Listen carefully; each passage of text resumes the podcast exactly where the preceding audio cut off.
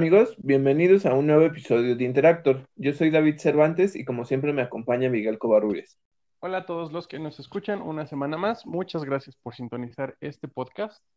Eh, esta semana vamos a hablar, eh, pues tenemos varios temas. Eh, primero vamos a estar hablando un poco sobre la salida de Johnny Depp de la producción de Animales Fantásticos. Eh, noticias de videojuegos, pues sí tenemos bastante de qué hablar porque eh, salieron a la venta las nuevas consolas o las consolas de, nueva generación. Eh, al respecto, se había anunciado un evento de, Xbox que pues, se había anunciado como con mucha pompa. Vamos a, a ver si, si, era para tanto o no. vamos a comentar también en en un poco de humor, con un poco de humor, eh, qué pasó con esto de, los usuarios que reportaron que a sus Xbox, le, a sus Series X les salía humo. Vamos, vamos a ver qué pasó ahí. Además de eso, eh, Xbox anuncia que eh, el 18 de este mes ah, sale xCloud, el servicio de nube exclusivo de Xbox. Se estrenó Assassin's Creed Valhalla, el último, el último título de la serie. Eh, vamos a hablar un poco también de las pérdidas que reportó Square Enix y a qué se lo atribuimos. Anunciaron además el eh, peso total que va a tener la instalación de Call of Duty en, consolas de nueva generación. Eh, vamos a hablar de algunos de los títulos que ya están disponibles para PlayStation 5. Esto puede cambiar entre hoy que grabamos y el día que, nos escuchen, tenganlo presente. Eh, vimos además el episodio 10 de The Mandalorian. Intentaremos mantener los spoilers en un mínimo, pero comentaremos un poco porque el capítulo está en boca de todos. Eh, hablando también de, Star Wars, eh, George Lucas, bueno, habló en entrevista y también se publicó en un libro nuevo los que eran sus planes para, o los planes originales de Lucas para la trilogía de secuelas, lo que hubiera sido. Vamos a hablar un poco al respecto, también porque los fans están un poco desatados al respecto. El preestreno de eh, WandaVision lo vimos a través de Entertainment Weekly.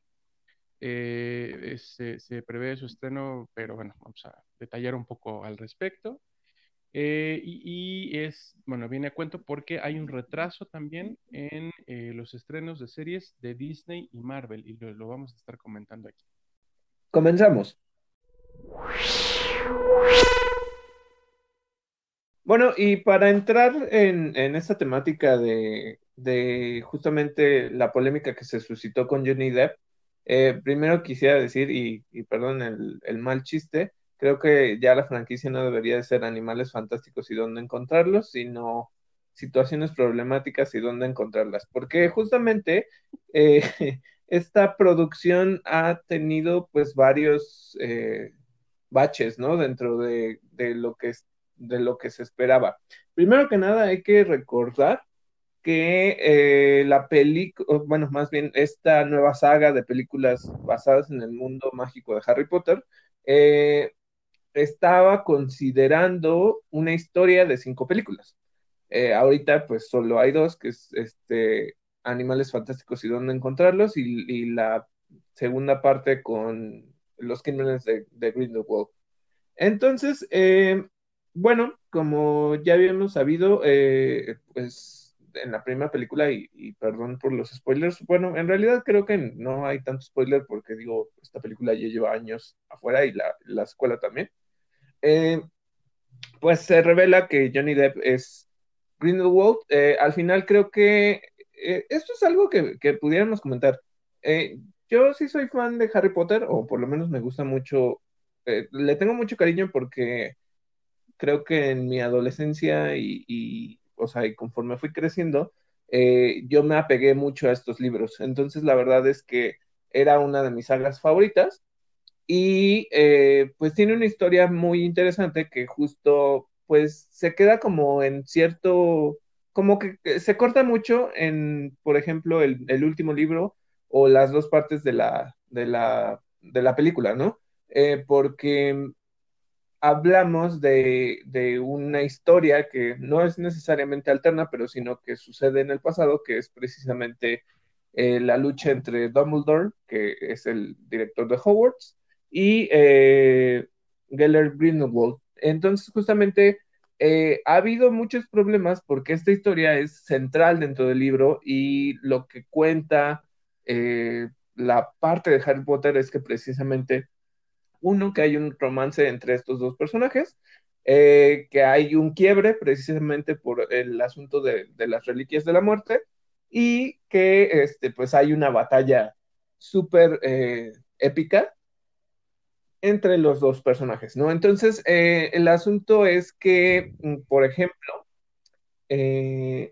pues como que a pesar de que hay esta temática, eh, y se le llama queerbaiting porque precisamente lo que haces es como decir que tu personaje tiene una orientación sexual, pero realmente cuando lo estás ejecutando en pantalla, pues nunca ves esto, ¿no? Entonces, lo que están haciendo es este queerbaiting en donde nos están diciendo que pues sí hay una relación entre ambos y pues nunca lo vemos, ¿no? O sea, en realidad, por ejemplo, si han visto la secuela que es Los Crímenes de Grindelwald, eh, pues sabes que hay algo entre estos dos personajes, incluso como que se, o sea, hay, como que se sugiere, pero al final no ves nada.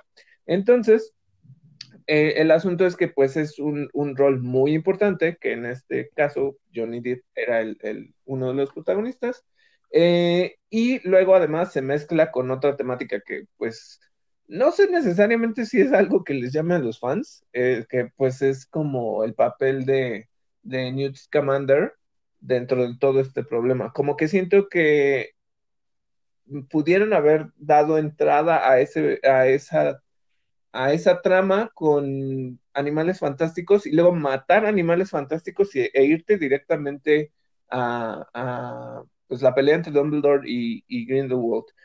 Porque justamente creo que se vuelve como algo equiparable con, con esta rivalidad entre Harry y, y, Voldemort, ¿no? Incluso dentro de la mitología de los libros, se habla de que Grindelwald era el, el mago más temido antes de, de Voldemort, ¿no? Entonces, eh, la varita, ¿no? La varita de Sauco. Ajá. Entonces, justamente es esto, ¿no? O sea, creo que eh, es eh, tratar de pegar una historia muy importante dentro de algo que ya no tiene como tanta, eh, pues sí, o sea, como importancia dentro de la historia. Y bueno, pasando ya directamente a cuál fue la, pues digamos, la problemática que surgió, es que justamente, pues Johnny Depp eh, en su papel, pues eh, él siguió eh, participando en diferentes películas, pero mientras ha tenido un problema porque, eh, pues, ya tiene varios cargos en su contra, incluso los jueces ya dictaminaron en su contra y dijeron que realmente, este, pues, lo que se le acusaba que era, perdió, por ejemplo, una batalla contra un tabloide de, Reino Unido en el que se le acusaba de golpear a su esposa, que es Amber Heard, eh, para quienes no la ubiquen, o, o, tal vez sí, pero ella es la, mm, ella hace el papel de Mira en Aquaman, que es la pelirroja, bueno, la atlanteana la pelirroja. La sirenita. Ajá, básicamente. Entonces, eh, el problema es que, pues, cuando el juez dictamina que sí es un golpeador, pues este, es entonces cuando Warner dice, pues sabes qué, afectas el, pues sí, o sea, la integridad de la película y la postura que nosotros tenemos, y entonces, pues sabes qué, eh, pues aquí ya, ya, ya se acaba tu contrato. Le, el asunto, y pues bueno para él, es que de todos modos, por las cláusulas, él va a seguir recibiendo pues digamos, su pago por las escenas que ya había grabado. Él incluso estaba en, en, Reino Unido ya en el momento en el que se hizo la dictaminación y entonces pues ahora se, se está buscando precisamente un, un, reemplazo. Pero creo que, que, tú sabes un poquito qué pasó y qué dijo con su carta, Miguel. Bueno, eh, lo que él, bueno, eh, comentar también que lo que él va a recibir por las escenas que sí grabó, eh, se supone que es su salario íntegro por la grabación de la película y que asciende, calculan a más o menos 10 millones de dólares. Así que pues muy mal no se va. Tampoco me parece que sea un golpe a su carrera porque él mismo lo expresa en una carta eh, con fe fechada 6 de noviembre que, escribió en, Londres y que publicó directamente en sus redes sociales, en la que eh, agradece a toda la comunidad de, fans que lo han apoyado. Eh, lo dice él en, bueno, ah, lo menciona en su carta, dice que se siente, siente mucha humildad y se siente muy conmovido por el número de mensajes y la gran cantidad de amor y de preocupación que han dirigido, pues, que le han dirigido, ¿no? Que le han dedicado. Eh, no me parece que sea, tan, que sea como decía, eh, un problema para su carrera, ya digo, lo veremos en el futuro. Eh, yo creo que quien se está metiendo en un problema con la opinión pública es Warner, definitivamente su ex esposa, hay incluso una este, campaña ahorita en la que ya se está pidiendo que, ella, que, ella, que, ella salga de las películas de DC, eh, porque pues también, también son de Warner, ¿no? Entonces es una movida bastante complicada. Eh, yo entiendo que Warner se está basando en algo pues un poquito más sólido, quizá, que la opinión pública, que es el veredicto de una corte, pero de todos modos, ¿no? Eh, me parece que se están ensuciando las manos en algo que no deberían. Y además hay cierta hipocresía, porque, mm, pues por un lado, no estoy seguro todavía de si la vida personal de un artista deba de eh, interferir en su carrera. Todavía no estoy seguro. Eh, pero además de eso, digo, tienes actores que, que sí pueden interpretar a genocidas, como Gellert Grindelwald, pero, pero, pero, no sé, tienen un caso en su vida privada que, ok, vamos a pensar que el veredicto hubiera sido diferente o que se le hubiera hallado eh, genuinamente culpable, ¿no? De, violencia doméstica, que la opinión pública estuviera todavía volteada en su contra y dijeran, sí, sí, es un golpeador. Supongo que todavía lo entendería un poco más, ¿no? Pero, pero no, no, sé. Creo que el problema es más bien que no, que no alcanzo a, vislumbrar los motivos de Warner. Bueno, creo que eh, eh, es, una cosa que quizá parezca obvia, así como a primera vista, pero para mí no lo es tanto. Lo que, lo que a mí eh, empezabas haciendo el chiste, ¿no? De, de, que se va a convertir en situaciones, situaciones complicadas y de dónde encontrarlas. yo, yo decía el otro día en mi Facebook que, que, ya quiero, que ya quiero ver en el futuro cómo va a estar este cuando hagan los documentales de todo lo que fue de todo lo que fue el fenómeno del mundo de Harry Potter y, estos documentales este ya sabes eh, eh, todos eh, fatalistas donde van a hablar de todo lo que ha pasado alrededor de, de, las carreras de quienes han estado involucrados no del fenómeno de J.K. Rowling y el feminismo trans, transexclusionario de, de Johnny Depp del tema de la, de la homosexualidad no expresada de Dumbledore, de, de, de bueno, eh, hablábamos también un poco de Ezra Miller. ¿Cómo está lo de Ezra Miller? Sí, eh, justamente eh, hay, era lo que te decía, creo que, y tú lo, lo resumes bastante bien, o sea, ya tenemos que justo la que era la productora, la que era la guionista, la escritora de los libros de Harry Potter ya tiene como esta problemática, luego viene el actor y luego viene otro actor que, que justamente eh, les están dando mucho protagonismo, o sea, la película anterior pues también le da como un protagonismo a Ezra Miller, eh, a quien eh, pues no solo ha participado en, en esta película, sino también como Flash en la Liga de la Justicia y, próximamente o en teoría eh, como protagonista de su propia película, ¿no? Entonces, el asunto es que él está acusado de igual de violencia, pero igual violencia contra una mujer, pero precisamente fue porque eh, a él se le grabó saliendo de, pues, digamos, como de una fiesta, de, un evento, donde estaba alcoholizado y entonces lo que pasa es que una fan, una fan se le acerca y, o sea, hay un video, pues, pero no se entiende como exactamente qué es lo que le está solicitando la fan a, a Ezra, y entonces lo que pasa es que al final él le dice, ¿qué quieres que te ahorque? Y finalmente sí lo hace, o sea, la agrede, y pues digo, o sea, eh, eh, como, o sea, creo que no es justificación, o sea, creo que eh, estos actos de violencia no deberían pasar tan desapercibidos. Y a pesar de que dijeras que estuviera en estado alcohólico, pues digo, como por qué, ¿no? O sea, claro. ¿Sabes cuál es el problema? Que es darle un espacio a figuras que, que comenten actos de violencia. Eso es lo que, con lo que no estoy de acuerdo. Que realmente, pues a pesar de que sean papeles centrales, la gente tiene que entender, e incluso los fans de, de, estos actores tienen que entender que pues, eh, pues hicieron algo mal, ¿no? Y que no está bien que digas o, o, que se salgan con la suya teniendo todavía su película, teniendo, o sea, teniendo ese protagonismo, cuando, por, o sea, es como fidelizar que eso está bien. Y, y, para mí creo que ese es el detalle.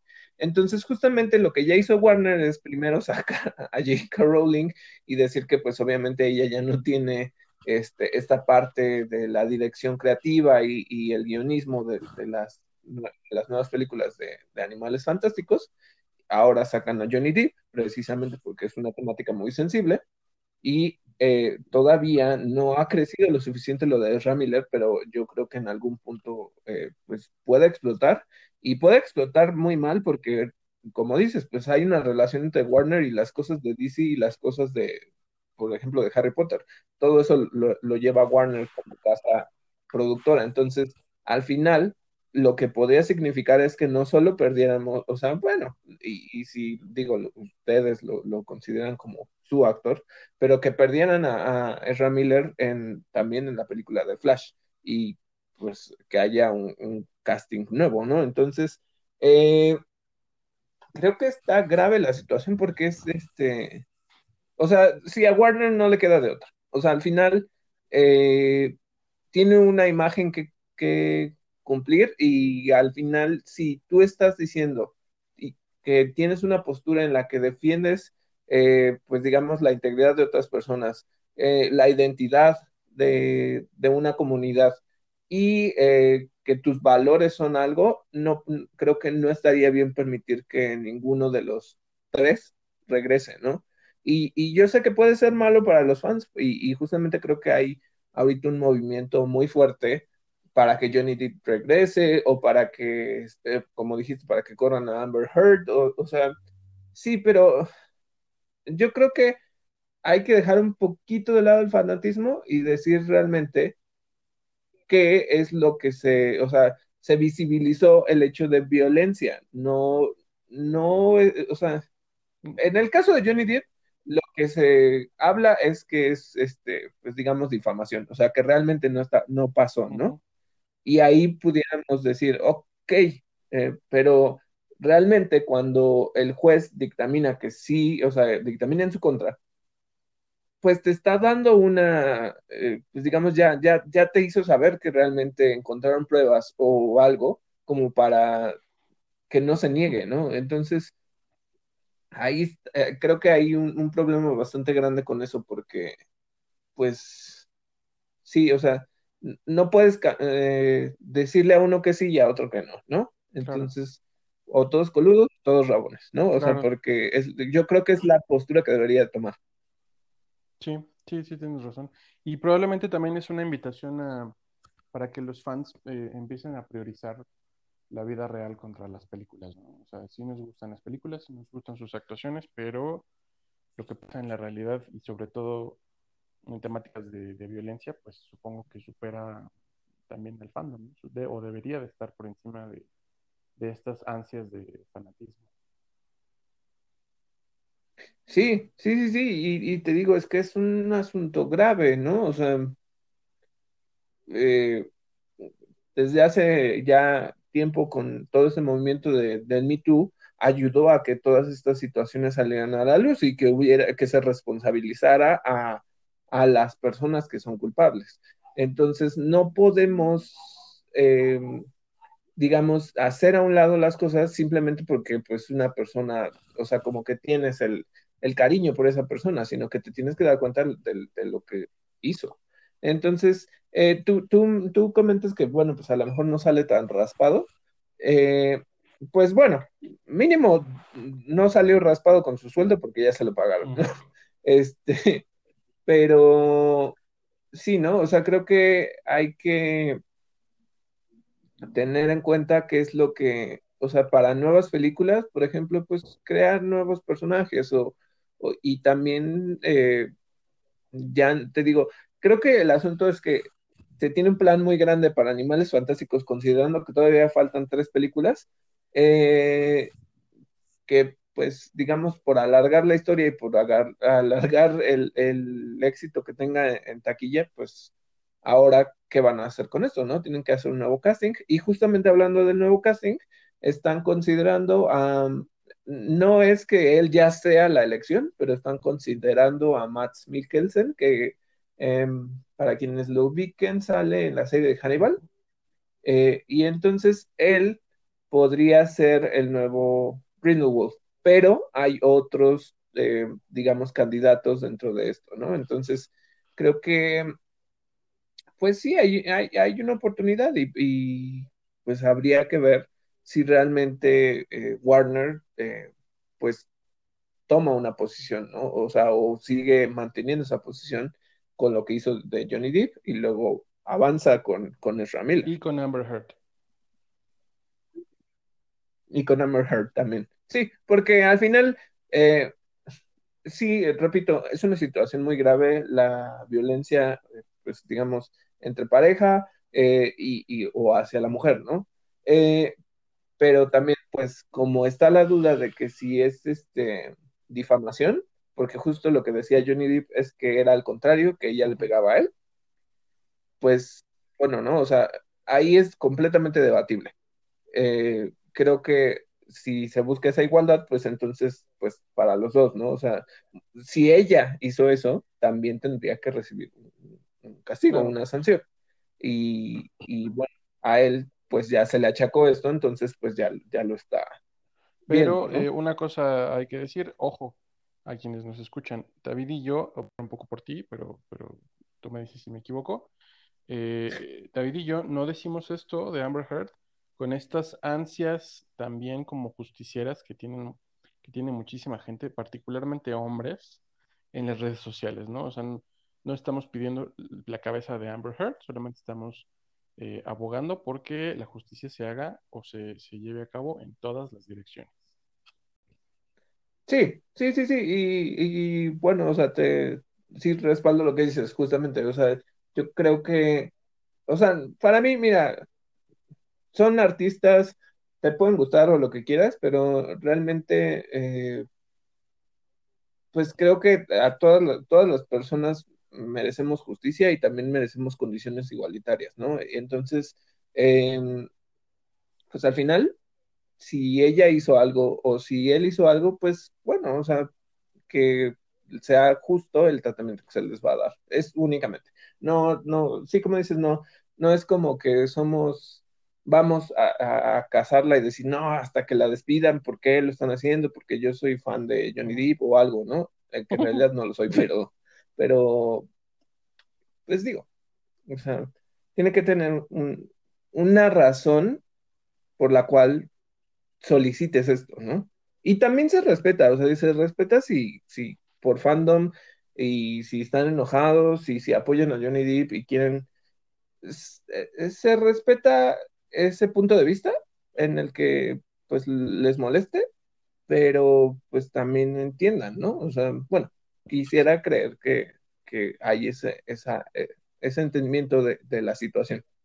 Pero bueno, ese es el asunto que está ahorita sobre, pues, Warner más que, que sobre animales fantásticos, porque pues sí, eh, o sea, el estudio tiene que ver qué es lo que hace con sus actores porque están en, más de una película. Por ejemplo, Johnny Depp está en, si iba a ser una nueva película, no sé si es como un reboot o algo, pero de Piratas del Caribe. Entonces, pues ahí está como el problema, ¿no? Y, todos los demás actores que, pues, como les digo, están en otras películas. Pero bueno, pasemos a otro tema. Oh, eh, yo, yo ya quiero que llegue el futuro para ver los eh, documentales de la maldición del, eh, del Potterverse. En fin, eh, pasando ahora sí a otros temas. bueno, esta, en estos días se llevó a cabo el estreno o el lanzamiento, mejor dicho, de las consolas de nueva generación. Las consolas de Xbox salieron primero, Xbox Series X y Series S. Y eh, el día de hoy, que, les recordamos, estamos grabando el 12 de noviembre, se eh, lanzó ya al mercado la PlayStation 5. ¿Qué, tenemos que decir al respecto, David? ¿Qué hay, qué hay de novedad? ¿Qué, ¿Qué nos puedes comentar sobre los lanzamientos? Pues bueno, mira, creo que Sí, obviamente, pues las dos consolas salían esta semana. Eh, la que lo hizo primero fue Xbox el, día de ayer. Y justamente eh, ya habían prometido, Xbox se puso a, a, través de las redes sociales en México, porque justamente México es un territorio importante para, para Xbox. Se pusieron a, publicar algo acerca de un evento que cambiaría la historia de, pues digamos, como de, pues no sé necesariamente si, de la consola, o, pero bueno, eh, que era un evento histórico. Eh, a mí me causó curiosidad porque justamente lo hicieron como un, o sea, como que ya fue un preview eh, de un mes, o sea, más bien como un teaser de, un mes en el que dijeron que venía este evento. Xbox obviamente ha hecho diferentes convenciones, y pues digamos, pues sí, eventos eh, eh, que pues han convocado al, a, pues, a los fanáticos de Xbox. Y bueno, pues pensando en esto y en lo que se tenía planeado es que justamente eh, para el lanzamiento de Xbox Series X y S hubiera este, esta, pues digamos, la promesa de un evento espectacular. Y pues sí hubo un evento, un evento que creo que pasó un tanto desapercibido y creo que para mejor, ¿eh? porque, bueno, eh, hubo, un, hubo, pues digamos, fue una transmisión en vivo en la que duró, bueno, más bien que duró como alrededor de dos horas y media, quizá un poquito más, entre los cuales pues hubo un mensaje de Phil Spencer, este, apareció también Aaron Greenberg, aparecieron influencers y streamers y todo, ¿no? Eh, eh, pero pues como que de repente em, generaron como ciertas dinámicas alrededor de la consola. Por ejemplo, también hubo como una aparición de un futbolista, en este caso fue Memo Ochoa, que pues les regalaron como ciertos artículos, pero en realidad como que el evento estaba como muy disperso. Eh, pudimos ver a gente como Whatever Tomorrow. Eh, ¿Quién más? Ay, se me fue el nombre del, otro chico. O sea, bueno, pero en realidad, como que, pues sí, el evento pues dio mucha hueva. No, como que no estuvo bien armado. La gente a la que trajeron, pues como que en realidad no, pues como que no conectó bien con la audiencia, porque al final, pues ellos no eran, este, pues digamos, las personas adecuadas o los influencers adecuados que tuvieran que ver con el tema.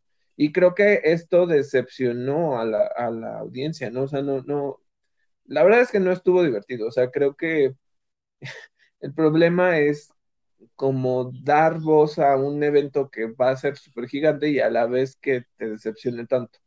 Y pues sí, ¿no? O sea, por, eh, por, esta parte tenemos a Xbox que ya venía con el lanzamiento del, de Series X y luego tenemos a PlayStation. PlayStation, eh, hay algo muy bonito, si se pueden, digo, no les, no, no les estoy diciendo que se salgan a la calle, no les estoy diciendo que se, que se queden fuera de casa, les estoy diciendo que si, si están cerca o si tuvieron que pasar por ahí, eh, en el centro histórico, precisamente en la Torre Latino, ahorita hay una activación de PlayStation 5 en donde en uno de los laterales de la torre latino podemos ver, eh, pues digamos, eh, cosas relativas al lanzamiento de, la consola, ¿no? Entonces pueden haber, o sea, la, la, digamos, uno de los laterales de la torre tiene como estas pantallas interactivas donde puedes ver, bueno, no son pantallas interactivas, pues, son, este, pues digamos,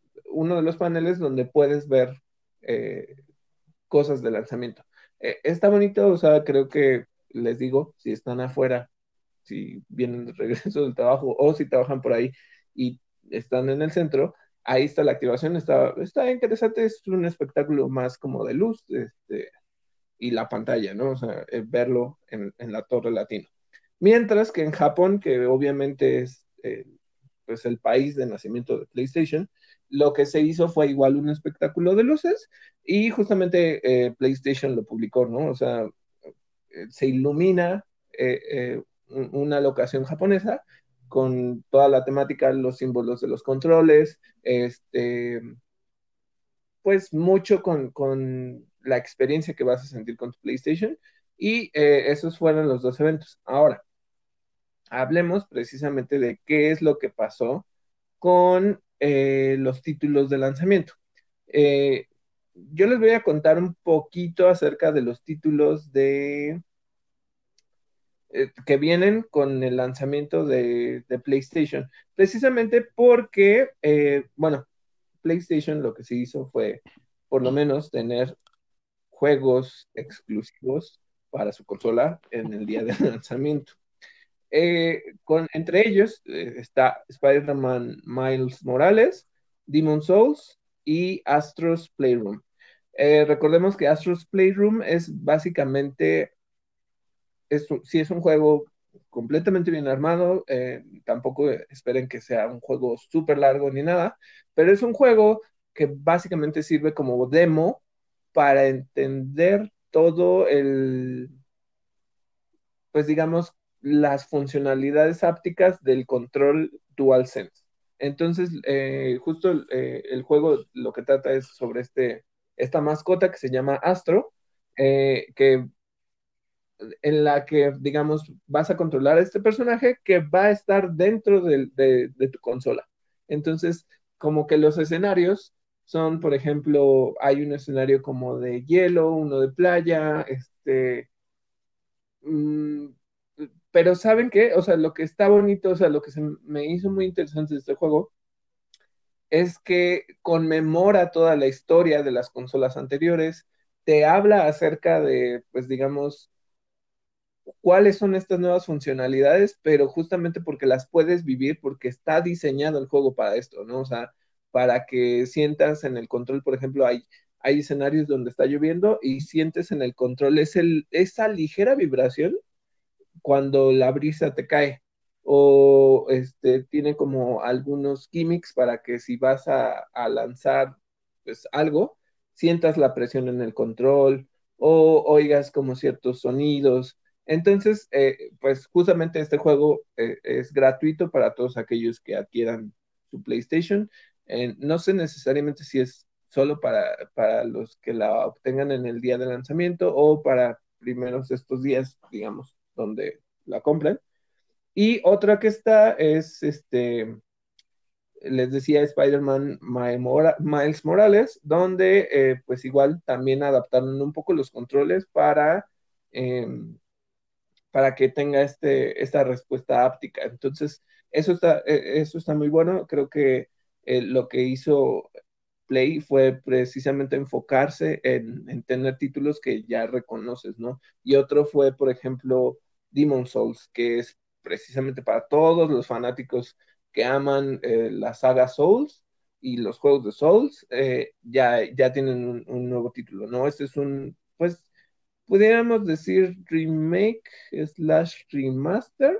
No, no, obviamente ya no lo desarrolló este From Software, sino que lo desarrolla Bluepoint, que también ha hecho otros trabajos con remakes.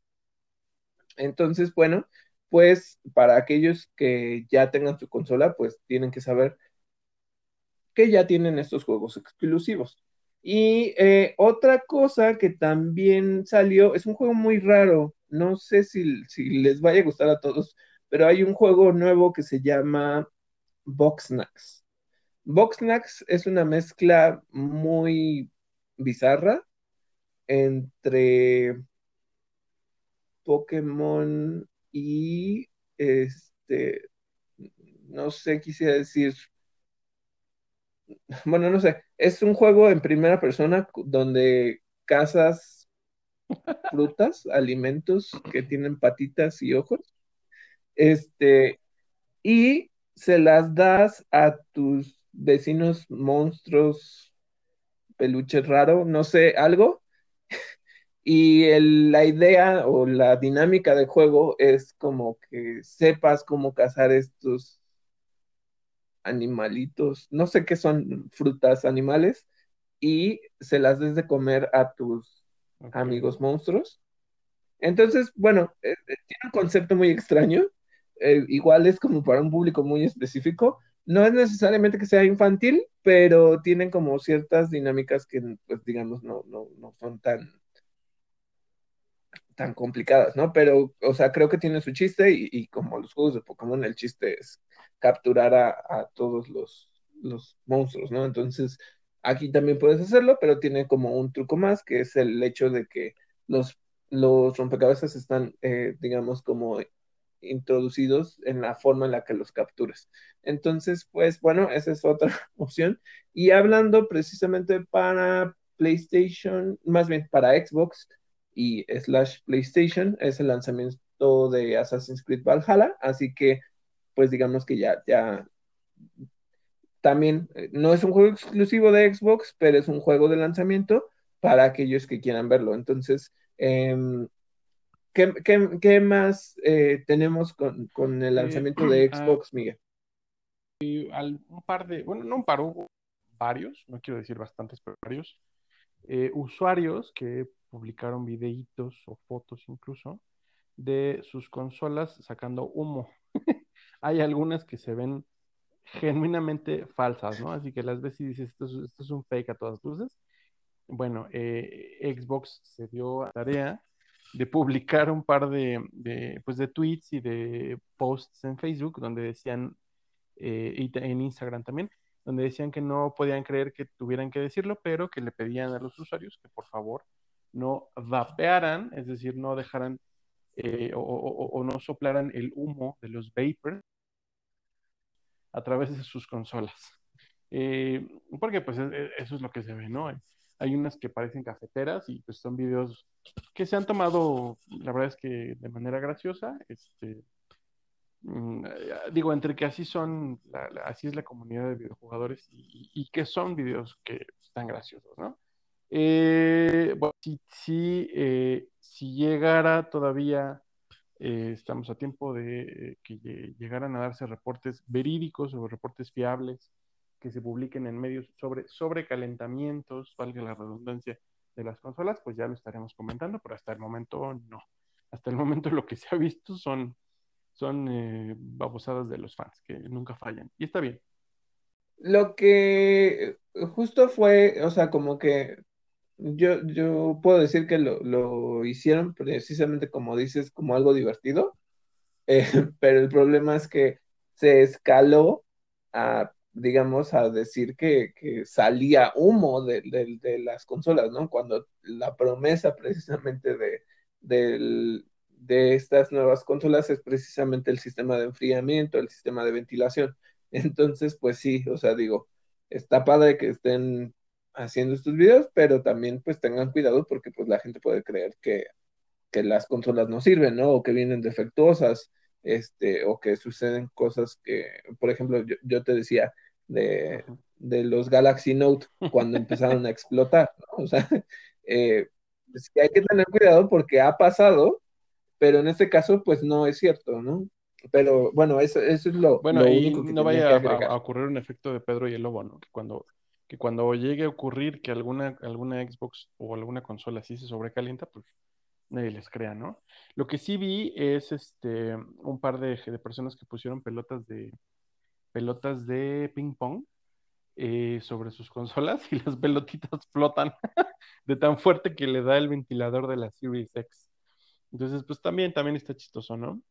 Eh, y la otra noticia que tenemos eh, de Xbox, perdóname David, es este que el próximo 18 de noviembre, la próxima semana, eh, bueno, a menos que nos estén escuchando después, esperamos que no. Eh, bueno, esperamos que sí, ¿verdad? Ustedes escúchenos cuando quieran. El 18 de noviembre, lo que, lo que también llega a México, lo que el, servicio que llega a México es xCloud, este servicio de nube que va a permitir, entre otras cosas, la jugabilidad remota. ¿Qué, qué, este, ¿qué más sabemos de, de, de xCloud, David? Se había, se había hablado mucho al respecto antes del estreno de, de, las consolas. ¿Y qué, qué es lo que podemos esperar de xCloud? Bueno, justamente eh, lo que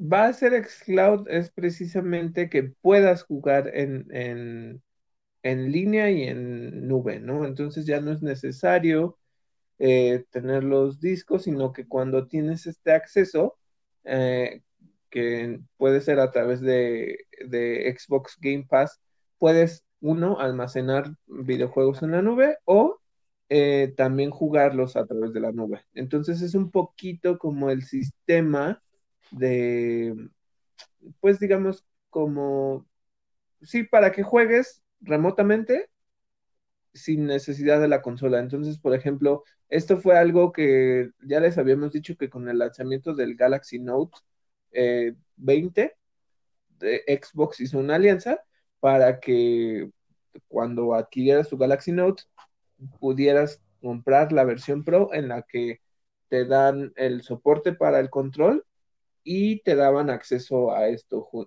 justo con, con, la membresía, ¿no? Entonces lo que puedes hacer es salirte y, jugar a través de, tu smartphone y conectarte a la nube para hacerlo de, en cualquier lugar, ¿no? Entonces, eso está, está padre, tienen también una selección, bueno, pues es toda la selección de juegos de Xbox que tiene dentro de su librería. Bueno, quizá estoy exagerando, no son todos, pero eh, los que están disponibles, pues eh, en cualquier momento los pueden jugar. Entonces esto está bueno, creo que están generando bien un ecosistema de, pues digamos, de juego, ¿no? Sea dentro de casa o en algún otro lugar o, o dentro de tu casa, pero a lo mejor no necesariamente que estés frente a tu consola. Entonces creo que eh, eso es lo que, lo que está muy padre del, del, Hay pues, uno de del los, servicio. eh, de los ads, de los, advert bueno, los, de los anuncios, pues, que, que se han publicado, muestra a un chico que está frente al Palacio de Bellas Artes con un control que me parece que es un, me parece que es netamente un control de, de, de Xbox Series X, eh, pero con, que con un aditamento está conectado a su celular. Entonces está jugando algo que podría estar jugando en su tele, pero en su celular, y es un juego de Xbox. Eh, eso, eso creo que, no sé, o sea, me gusta, pero no sé quién se vaya a llevar su control Xbox para jugar en la Alameda Central, no estoy seguro. Bueno, seamos sinceros, eh, es un poquito lo que pasaba como por ejemplo con el Switch. No sé si veías, por ejemplo, en, en los spots de lanzamiento, eh, que se veía así como que se iban a la escuela, se iban a, este, así a jugar en la calle, a los Sí, parques con su Switch, ¿no? Este, eh, creo que es lo mismo. O sea, claro. pues una cosa es la realidad y otra cosa, un, un, un idealismo de decir, no, no manches, si me voy a salir a la calle a, a jugar con mi consola, ¿no? Obviamente, pues creo que bajo la realidad que vivimos en México, por lo menos, no creo que sea una opción, pero bueno, es una forma de demostrarte que pudieras estar en cualquier Pues si te parte gusta la jugando a vida, si través te gusta el, el, el riesgo, pues te puedes ir jugando xCloud por toda la ciudad. Eso, También, así. Es- justo, e- ¿no? Xbox es para jugadores que viven al límite. es una forma de, de presentarlo, ¿no? Y de decir, bueno, pues así se pueden divertir, pero pues hay que pensar en el mercado, hay que pensar en dónde lo, en qué territorio del, del territorio en el que estamos, ¿no? Y bueno, eso, eso es lo que pues promete, Y eh, bueno, eh, hablando también de videojuegos, eh, bueno, se ha estado reportando en varios medios. Yo me lo tomo con pinzas, pero bueno, es una de estas cosas que no se tienen que decir con todas sus letras porque son más que obvias, ¿no? Square Enix, la desarrolladora, eh, se ha reportado que ha tenido pérdidas que ascienden, se calcula, a más de 50 millones de dólares. Y se lo achacan dire- directamente a el juego de Marvel's Avengers. Eh, ¿cómo ves esto, David? A mí me da mucha risa este tema. Mira, eh, eh, generó como también cierta polémica, pero La verdad es que, o sea, sí, sí es una cifra muy, muy, un- bueno, escandalosa si lo ves así. Son Ay, 62 millones de pérdida, de dólares, o sea, ni siquiera, o sea, pensemos en cuánto está el dólar. Entonces, son 62 millones en el, en el cuatrimestre que se lanzó ajá. este juego de, de Avengers.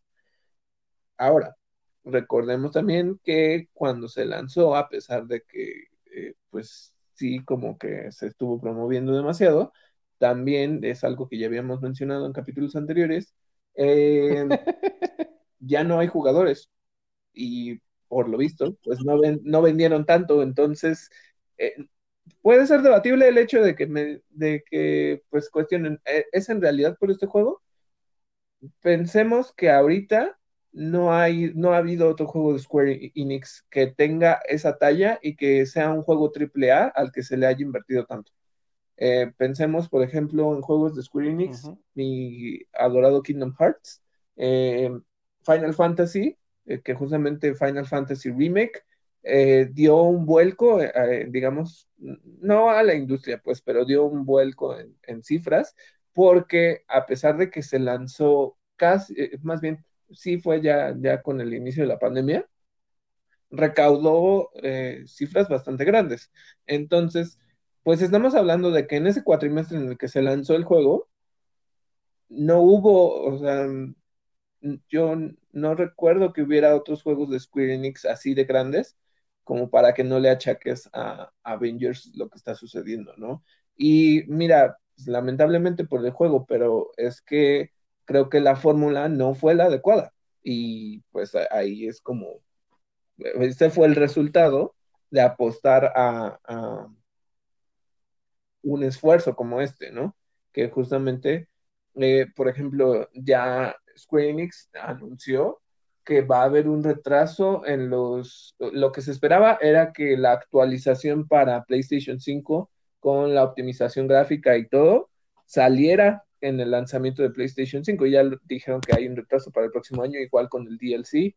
Entonces, pues yo creo que son malas noticias para este juego. Y lo que yo me pregunto es realmente, este, si además de los retrasos, ¿cuánto tiempo va a tomar para llegar a los, no sé, 20, 30 personajes que les queda sobrando, ¿no? O sea, que todavía no han soltado en los DLCs. Enix, me extraña que sean los mismos desarrolladores de, de- de Final Fantasy y que no le hayan pegado, pero, pero de esta manera tan olímpica con el juego de los Avengers, porque además eh, yo decía, bueno, es que los juegos de películas o los juegos de cómics luego no pegan, ¿no? Pero pues ahí está Batman. Eh, y además no es como que nadie conozca los Avengers, ¿no? O sea, son como el fenómeno de la década.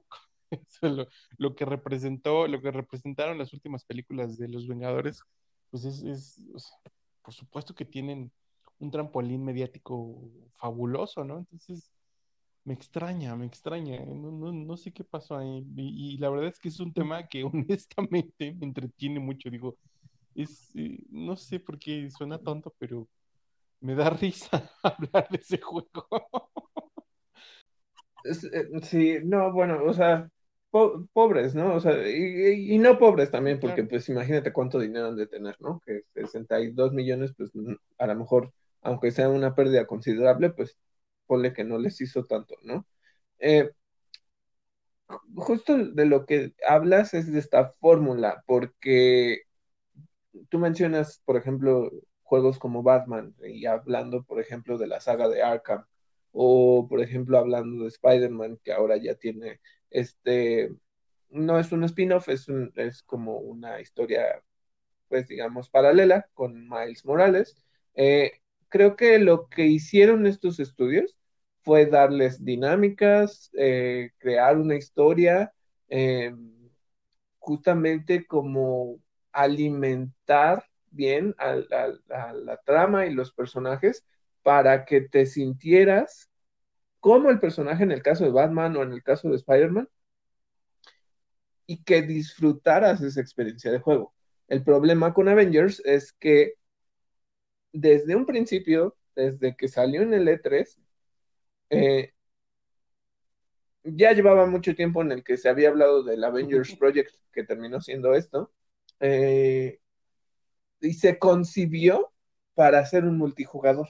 Entonces, como se concibió así y a la vez vieron que ya había habido problemas con, este, por ejemplo, con, ay, el juego este horrendo que igual fracasó, Anthem, este, como vieron que había pasado eso, pues dijeron, no, o sea, está habiendo un resurgimiento también de, de las tramas, eh, digamos, para un solo jugador, ¿no? O sea, en, la que te enfocas más en eso.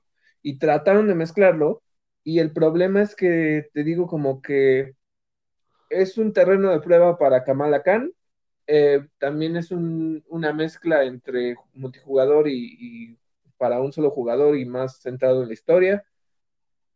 Y no termina de, cumplirle a nadie. Entonces, eso fue el, problema. Y que al final metieron microtransacciones y el, juego está basado en eso. Entonces la progresión necesita tener las microtransacciones y ahí es donde la gente se sale, ¿no? O sea, porque, y además por todos los bugs y todo lo que había en, en el tiempo de lanzamiento. Entonces, pues sí, o sea, era una promesa muy grande que no se cumplió y vemos los resultados en esta pérdida, porque pues sí, es, es demasiado y te digo, no pasó eso con juegos como Final Fantasy. Entonces, tienen que, o sea, yo creo que sí, yo, yo auguro o pienso que no, que no va a haber más juegos de esta, de esta línea por parte de Square Enix. Yo, creo que van a seguir con la línea de Spider-Man. Eh, de Miles Morales ya se dice como un poco que no, que es medio, medio insatisfactorio porque, porque el juego de el, juego anterior de Spider-Man pues, era bastante grande, bastante amplio pero eh, pues sigue teniendo mejores reviews que, que Marvel's Avengers. No sé, yo también pienso que no. Hasta que llegue alguien que le dé a una fórmula funcional en la que puedas jugar con un equipo de personajes preestablecido, que tenga, no sé, yo siempre le voy a apostar a la personalización a los RPGs. Eh, creo que es lo que un poco lo que prometía Anthem, pero pues igual, como dices, tampoco pegaron, también flopearon durísimo. Entonces, eh, no sé, no sé quién le vaya a dar al gordo con, el tema de Avengers en videojuegos. Pues sí, habrá que ver porque, sí, como dices, es, complicado, ¿no? Es, es hablar de, equipos, de, de, pues, de personajes y qué habilidades te van a dar o, o, cómo vas a jugar con todos, o sea, sí, o sea, es, es complicado, pero pues sí, ahora habrá que ver. Yo, yo sí creo que, ya no va a haber más juegos de estos, pero pues siempre sale alguien que se le ocurre hacer más, ¿no? Entonces, bueno, por esa parte, ese es el tema con Square Enix. Eh, ahora, dinos qué está pasando pues con Call of Duty. Eh, es un tema que, que, suena como a body shaming. el problema de Call of Duty, el problema que salió con Call of Duty es eh, que para instalarlo se requieren 180 gigabytes. O, eh, eh, estoy un poco en, una, en un dilema sobre si es gigabytes o gigabytes, pero bueno, todo el mundo sabe a qué me refiero, ¿no? Los 180 gigabytes que, que se requieren, pues es muchísimo. ¿qué, qué, qué, qué, podemos comentar de esto, David? es, es, es, una, es una, quiero decir que es una ironía, pero no sé si es una ironía. ¿Qué pasa aquí? ¿Nos podemos esperar esto para más títulos? Pues es que, temer? Eh, no necesariamente, creo, no recuerdo en específico dónde leí la nota, pero bueno, como propuesta, espérame, no sé, creo que era para Assassin's Creed Valhalla, el, el peso de descarga o bueno, de, el almacenamiento que va a requerir en, tu nueva consola es alrededor de, creo, 87 gigabytes. Entonces, no es demasiado. Pensemos incluso ahora con juegos, por ejemplo, como eh, The Last of Us, creo que pesa 60, 80, no, no recuerdo en específico ahorita. Eh, Final Fantasy Remake también pesa bastante Incluso los dos juegos vienen con un disco de instalación primero y el disco de juego. y eso es lo que, lo que este, digamos, ocupan en tu consola. Pero pensar en que un juego ocupe 180 es más del doble de, la capacidad de lo que un juego de PlayStation 4, que digamos ya, ya tiene bastante eh, actualizadas las gráficas, incluso para un PlayStation Pro. Eh, y ahora pensar que un juego AAA con un mapa bastante amplio como es Assassin's Creed pese menos que Call of Duty, te hace pensar realmente qué tanto, o sea, a lo mejor son efectos o es el, este, no sé, o sea, las gráficas o las partículas, no, no sé en específico qué es lo que, por qué pese tanto. Justamente algo de lo que se estaba hablando es cuánto iba a pesar, por ejemplo, Cyberpunk.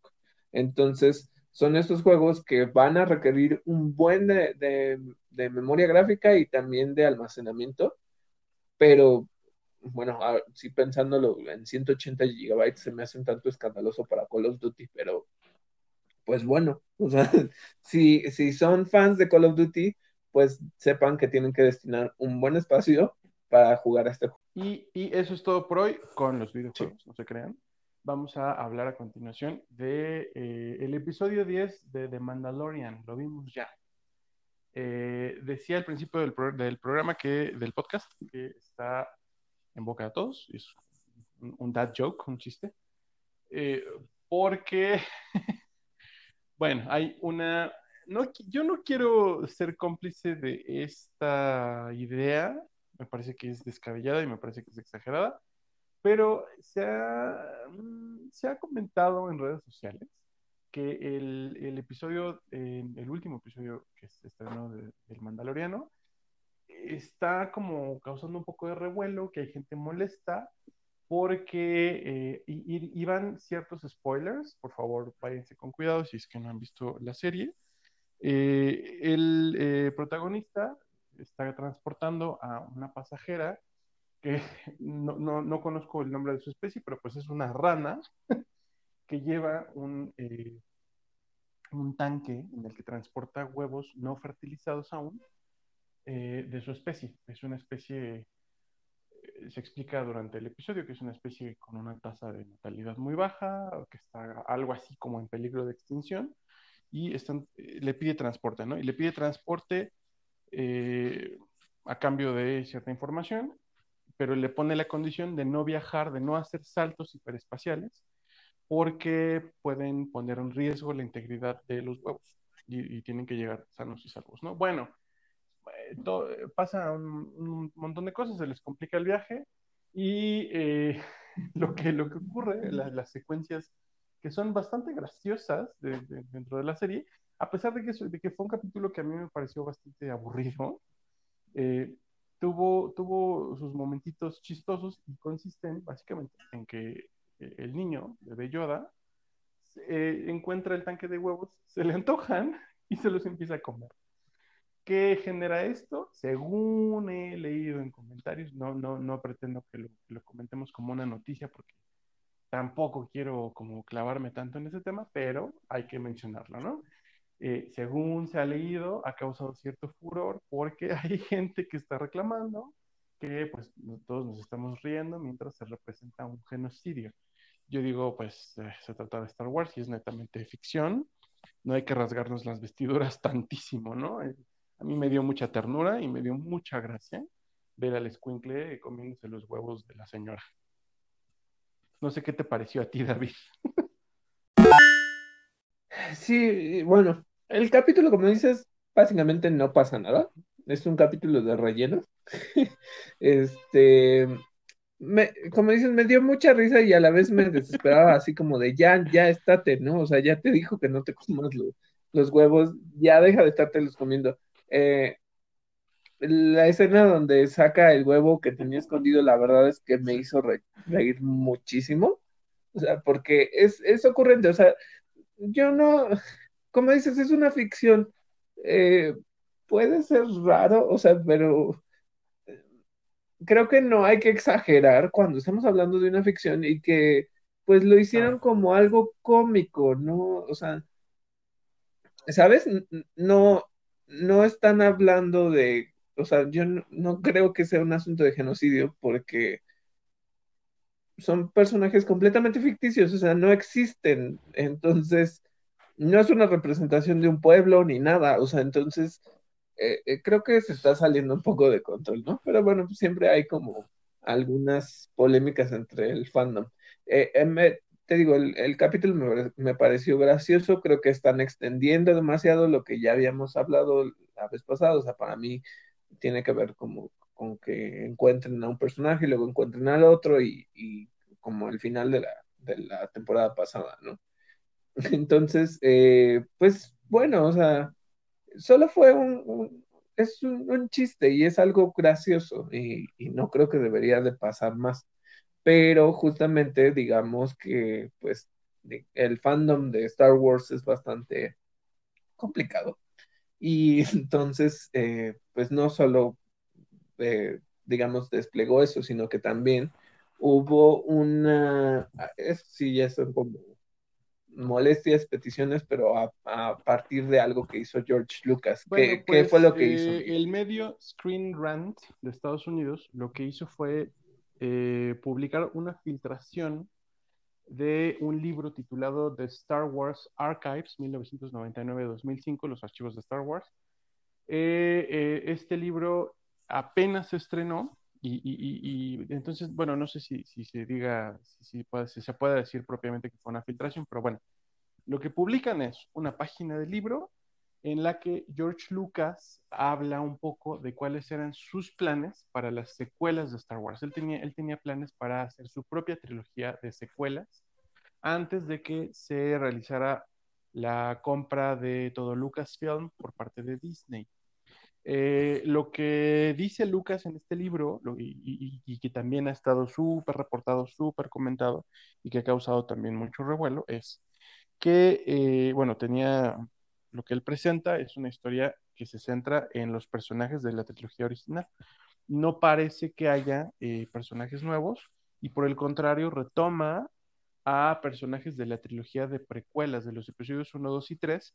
Resulta que lo que George Lucas tenía planeado era que Darth Maul, eh, quien, quien, ya tuvo su regreso en, Rebels, en Clone Wars, eh, en, quien apareció también en la película de Solo, eh, bueno, este personaje sería el nuevo gran villano de la galaxia después de la muerte del emperador y de Darth Vader, por medio no precisamente de una nueva orden Sith, sino de un eh, imperio criminal, más o menos como si se presentó en, Clone Wars, en, Rebels y en Solo, y en los cómics también, más o menos así es, es ya no es precisamente eh, un heredero de Dark Series, sino un eh, líder criminal eh, que, pone un poco a temblar a la nueva república. En un, en un periodo, cuenta, se cuenta en este libro, en un periodo de algo así como 20 años, que sería la ventana en la que transcurriría esta trilogía hipotética, que ahora ya no es más que una idea, en la que Luke Skywalker eh, eh, estaría trabajando en reconstruir a la Orden Jedi, eh, junto con, o, bueno, reclutando además la ayuda de algo así como 50 Jedi sobrevivientes de la, de la Orden 66, y con Leia a cargo de la Nueva República, porque de ser, de ser senadora pasaría con el tiempo a ser la Suprema Canciller. Menciona Lucas en el libro, y esta es una cosa que le voló la cabeza a mucha gente, eh, que eh, esto representa la lucha de Leia desde la política y desde el frente contra eh, las fuerzas del desorden, en, esta ocasión en, la forma del imperio criminal de Darth Maul, pues convierte a Leia en el elegido que trae equilibrio de la fuerza, porque a fin de cuentas ella es la líder de toda esta, de toda esta nueva pues resistencia contra el crimen en esta ocasión, ¿no? Bueno, los fans están, como, como, como bien decías, el fandom de Star Wars es complicado. Bueno, hay muchísima, esto no es una sorpresa para nadie, hay muchísima gente que está inconforme con la trilogía de secuelas. Yo soy uno de ellos, a mí no me encantan las, las, secuelas, y me parece que, bueno, pues, lo hemos comentado, a ti tampoco te gustan. Eh, pero, pero además, pero bueno, más allá de que no nos gusten, hay gente que de plano así las detesta, ¿no? Y, que tienen una campaña así férrea en contra de lo que hicieron J.J. Abrams y, eh, ¿cómo se llama este, el, segundo director? Eh, ay, aquí la tengo, espera. Me olvidó su nombre. Y, perdón, gracias. Y Ryan, Johnson. Eh, bueno, entonces hay ciertas facciones dentro del fandom que pues sí se están tomando esto como, como si se hubieran descubierto este, como si se hubieran descubierto evangelios nuevos, así. Eh, y, bueno, que pidiendo, ¿no? Que se hagan estas películas y que se rehagan las secuelas y que abajo con, con, la trilogía de Disney porque bla, bla, bla, bla, bla. Y Disney arruinó a, Star Wars y mi niñez y toda la cosa, ¿no? Eh, yo lo tomo como lo que es, George Lucas hablándonos de lo que hubiera sido su proyecto, nunca sabremos cómo, eh, cómo se hubiera ejecutado. O sea, no tenemos ninguna garantía de que una historia que, que nos llame la atención o que, se, o que se centre en personajes que ya conocíamos, pues se hubiera llevado a cabo de buena manera, ¿no? Digo, no por nada, las, las precuelas tuvieron sus, sus detractores. O sea, también no son películas, hay que decirlo, no son películas brillantes, o sea, son, son entretenidas, son buenas para nosotros que somos fans, pero pues no son obras de arte. ¿Qué opinas tú, David? Eh, esto ya, ya te lo había dicho, pues digamos ya antes del podcast. Se me hace que es aferrarse mucho a, a los hubieras, ¿no? Porque justamente, y, más allá del fandom, o sea, el fandom reacciona a todo lo que pasa, pero viene desde el punto en el que dices, si George Lucas decidió vender los derechos para su obra maestra, entonces, ¿para qué sigues? Eh, eh, yo, yo te lo decía a ti, yo sé que en algún momento él comentó que que había trazado un mapa que le ofreció a Disney, en el que, digamos, era como el camino que tenían que seguir dentro de su visión para desarrollar las nuevas películas. Como, ¿para qué haces eso, no? O sea, realmente cuando sabes que vendes una propiedad, ya no vas a tener esa atadura y a menos que realmente en el contrato él apareciera como un director creativo o que él iba a mapear todo esto, si eh, dentro de la negociación te dicen, sabes que ya, lo único que queremos es comprarte la propiedad y, tú estás fuera, como para qué seguir alimentando ese odio? O sea, ¿realmente cree que haciendo estas campañas le van a devolver Star Wars? ¿O, lo van a volver a incluir? O, algo así? O sea, cuando también él ya dijo que no le gustan, ¿no? O sea, que, no era lo que él esperaba. Entonces, lo que se me hace es que... ¿Tú crees que él, que quisiera regresar a Star Wars? Yo, yo, yo creo que es un, hombre, es, es, es, un hombre ya viejo que tiene todo el dinero que puede necesitar y ya para qué, ¿no? O sea, ya más bien es como, es como un acto morboso o quizá, o, o, quizá también es una forma de sacar más dinero, o sea, también, ¿no? Eh, mira, el problema con cuando haces una obra de, pues, más bien intelectual, es que obviamente una cosa es que quieras que se comercialice y pues sí, o sea, que, que te que digas, bueno, ya, ya la vendí, ya lo que quieras, ¿no? El problema es muchas veces que cuando tienes una visión ya planificada para, para el futuro, yo creo que te queda la espinita de que no, o sea, de que no, no, no pudiste llevarlo a, ese punto. Entonces, a pesar de que le hayan dado un buen de varo, pues sí le ha de molestar que la película no vaya para allá y que incluso los fans que, pues, él con, o sea, que él atrajo, pues unos ya no están, ¿no? Precisamente por esas nuevas películas que ya no son lo que, lo que él había visualizado. Entonces, yo creo que es eso por una parte, pues sí, puede ser que él, nomás echa fuego y se, se, sale a correr, ¿no? Porque, pues, o sea, al fin y al cabo, ¿qué va a hacer con eso, no? Pero, pues sí, o sea, yo creo que está un tanto, un tanto mal plan que, haga eso, o sea, ya, ya que le pare, ya, ya lo vendiste, ya, ya dile adiós, ya. Así es. No, no, más va a pasar nada más, ¿no? Y pues nada más perdón, y esperar más a ver qué es. el estado del fandom. ¿Mande? O sea, está en llamas el fandom. Ajá. O bueno, a lo mejor le gusta el caos y entonces pues le gusta ver al mundo arder y entonces hace George este Lucas tipo de cosas es- nomás es, por reírse, este, ¿no? Es este, este gif de Elmo maligno con las llamas detrás. Eso es George Lucas. Ajá. Sí. Sí, ¿Qué más sea, tenemos, David? Eh, ah, WandaVision. WandaVision. ¿Qué salió de WandaVision? Salió algo en Entertainment Weekly, me parece. Sí, se hizo un pequeño especial, un slash, no necesariamente que fueron detrás de cámara, sino como una entrevista directa a los protagonistas de la serie, hablando un poco más sobre qué es lo que se puede esperar. Obviamente no dieron como muchos spoilers, ni trataron de explicar demasiado de la serie, porque pues es, eh, pues no, no, no quieren spoilearla. Eh, lo que anunciaron es que es una serie de seis capítulos de una hora, entonces es básicamente eh, pues como dos películas de tres horas, no sé. Pero lo que promete mucho de esta serie es que es una mezcla y es un, una, pues digamos como una remembranza de los sitcoms eh, americanos, eh, de estas comedias.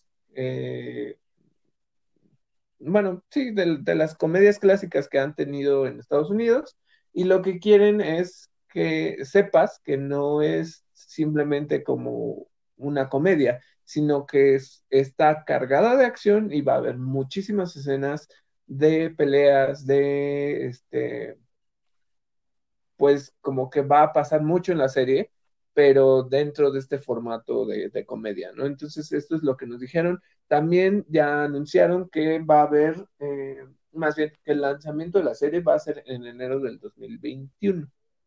Entonces, justo esto viene por otra situación, que es el retraso que ha habido con, con las películas de Marvel por la pandemia. Entonces, esto ha afectado que, pues, las series que, eh, eh, en teoría, la forma en la que Kevin Feige está tratando de construir el universo eh, cinematográfico de Marvel es que mientras esperas por una película, tengas contacto con las series y entonces sigas y sigas y sigas consumiendo Marvel, ¿no? Entonces, este, el problema es que pues sin una película, pues te puede faltar historia para eso y aunque yo no siento que porque Black Widow tenga muchos este, spoilers ni nada, pero creo que es el asunto de como darle continuidad, o sea, porque si ya te avanzas hasta WandaVision, pues ya es la introducción a la nueva película de, de Doctor Strange. Entonces,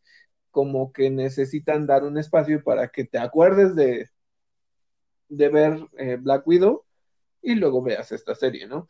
Que todavía no se sabe cuándo va a salir este Black Widow, entonces, eh, pues digamos, ya, ya lo que están haciendo es que ya por lo menos prometieron que va a salir primero esta serie y pues ver hasta cuándo salen las películas. ¿Tú, tú cómo lo ves? O sea, sí, ya estás esperando esta, esta serie, o sea, ¿te, te, te emociona o te emocionó este avance que, que Fíjate que tuvieron en me da un Entertainment poco Weekly? de, voy a decir miedo, porque eh, estaba, bueno, lo, estaba viendo mientras lo transmitían y hablaban Eli- Elizabeth Olsen y Paul Bettany, los protagonistas, son Wanda y Visión, respectivamente, eh, y decían ellos que justo como en una sit- eh, como en una sitcom o como en algunas de las sitcoms famosas de Estados Unidos, les dieron mucha libertad creativa a ellos, mucha libertad interpretativa incluso, ¿no?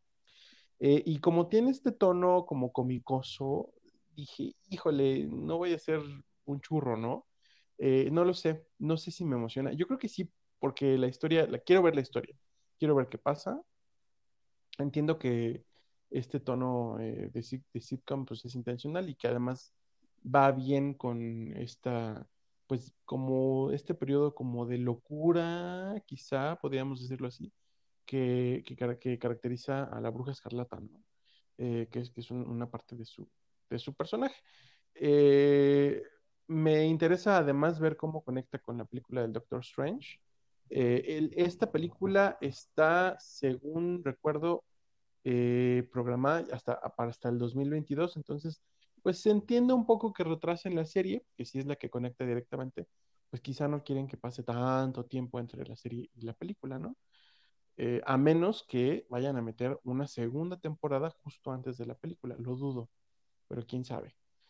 Eh, y, y, pues ya, o sea, de las otras series entiendo también que, por ejemplo, la serie de Falcon y, El Soldado del Invierno, pues está como en, en, en hiato casi casi indefinido, justamente porque no se sabe cuándo sale eh, la película de Black Widow y esas son las, las series, esa es la serie que conecta con Black Widow, así como, como WandaVision conectará con el Doctor Strange.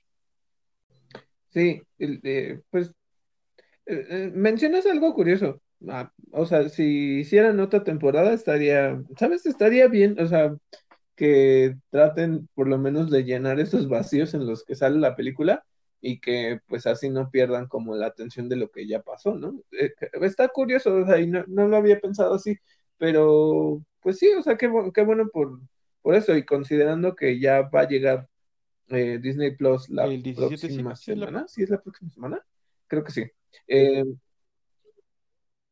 entonces, pues justamente ya tendrían, bueno, ya para ese entonces ya tendríamos acceso a las series de, Marvel, bueno, que, son específicas para, para Disney Plus. Entonces estaría como muy bien que tengas este Estará bueno. Eh, ojalá, eso sí, me, voy a traicionar un poco como fan y como, y como geek, pero ojalá que no sea esencial ver WandaVision para entender al Doctor Strange, porque el público se va a dividir, no, no, no, la misma, no, no va a ser la misma gente que se va a ver la película que la que, la que tiene Disney Plus y ve WandaVision.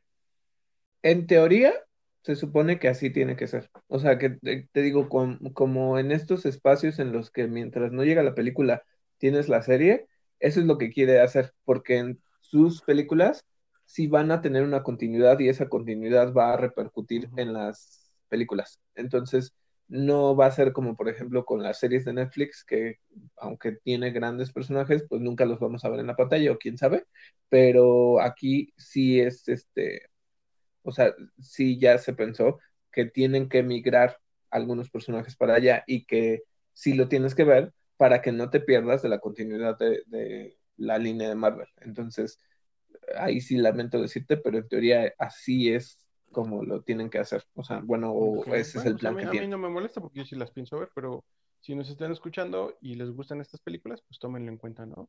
Eh, eh, prográmense para aventarse a WandaVision, porque va a ser importante. Oye, y un detalle del elenco de esta película es este que regresa, yo no sabía que regresa Kat Dennings, eh, quien interpretó a Darcy. Darcy es un personaje secundario y que parece que no tiene ninguna importancia, pero es un personaje de Thor. Es la, amiga, la eh, amiga sí, pero la, la becaria de Jane Foster, del, del, personaje de Natalie Portman en las, dos primeras películas de Thor. Ella regresa y, eso se me hace, pues no sé, digo, no sé qué vaya a hacer en la serie, pero pues es un, es, un detallito, ¿no? Que, que regresen a personajes de las películas. Y creo que va bien como con el tono de comedia, ¿no? Porque ella es justamente como comediante, entonces, pues está bien. Y, y sí es curioso porque pues sí están reviviendo personajes que, que no. Por ejemplo, en la de Falcon, eh, van a volver a traer a, a Simo. Entonces, lo que se promete para esa serie supuestamente es que ya veas al Simo que sí, o sea, como con todo su traje y todo el asunto que, o sea, el aspecto que tiene de acuerdo a los cómics. bien, me gusta, me agrada. A ver qué nos espera. Bueno, pues eso fue todo por hoy. Muchas gracias por sintonizarnos. Nos escuchamos la próxima semana. Recomienden el podcast si es que les gusta. Este fue nuestro episodio número 20. Llevamos 20 semanas ininterrumpidas grabando este podcast que hacemos por el puro gusto de hablar de ñoñería y media. Yo soy Miguel Covarrubias. Y yo David Cervantes y esto fue Interactor.